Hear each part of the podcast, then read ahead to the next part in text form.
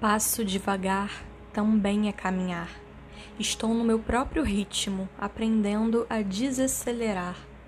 Não desisto, descanso e volto. O que importa é continuar.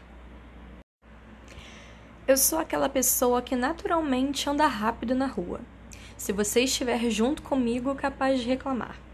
Na verdade, não parei ainda para observar se algo mudou após algumas sessões de terapia e meditações.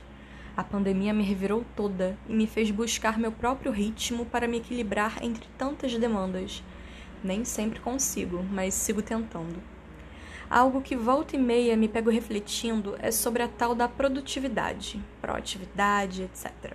Certeza que Byung-Chul Han fala sobre isso, mas ainda não li Sociedade do Cansaço. Para falar a verdade, eu tenho uma pilha de livros que comprei neste ano, mas que a leitura ficará para o próximo. Mas fato é que eu sempre achei um baita de um elogio e qualidade ser multitarefa. Já li um livro enquanto assistia a uma live e conversava com amigas em vídeo, só para ter uma ideia. Sou daquelas que fica feliz quando consegue dar check em uma grande lista de tarefas e no fundo até gosto um pouco da sensação de cansaço pós missão cumprida. Mas quem botou essas ideias na nossa cabeça? Ou melhor, vendeu o conceito de que ser assim é bom, uma meta a ser alcançada? Gosto daquela cena em Comer, Rezar e Amar que fala da siesta na Itália. Tempo para descanso no meio do trabalho e também daquela em Emily em Paris sobre a forma como os franceses encaram trabalho e prazer. Não acho que seja verdade no mundo globalizado e altamente conectado em que vivemos, mas me atraem as ideias. Sim, tem vezes que eu sou a pessoa que não para de falar na reunião enquanto os outros só querem desligar mas também há momentos em que me sinto esgotada de tanto olhar para uma tela, e ok, pode ser consequência do isolamento. Só sei que estou aprendendo a desacelerar e a não me cobrar tanto por isso.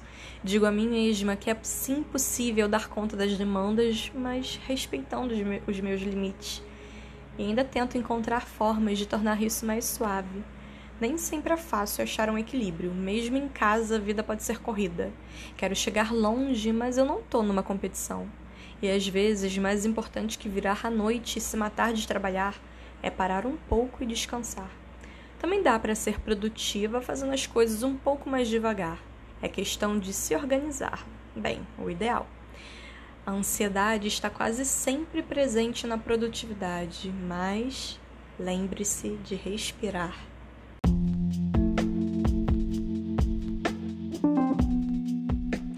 Se você gostou desse episódio, então compartilhe e ajude a alcançar mais pessoas. Siga também no Instagram o Ser Toda Poesia para mais conteúdos. Toda terça, quinta e domingo às 8 horas sai um novo episódio por aqui. Ative o sininho para ser notificado. Ah, e se estiver escutando pelo Spotify, lembre de responder a pergunta que deixei aqui na descrição. Nos encontramos no próximo episódio.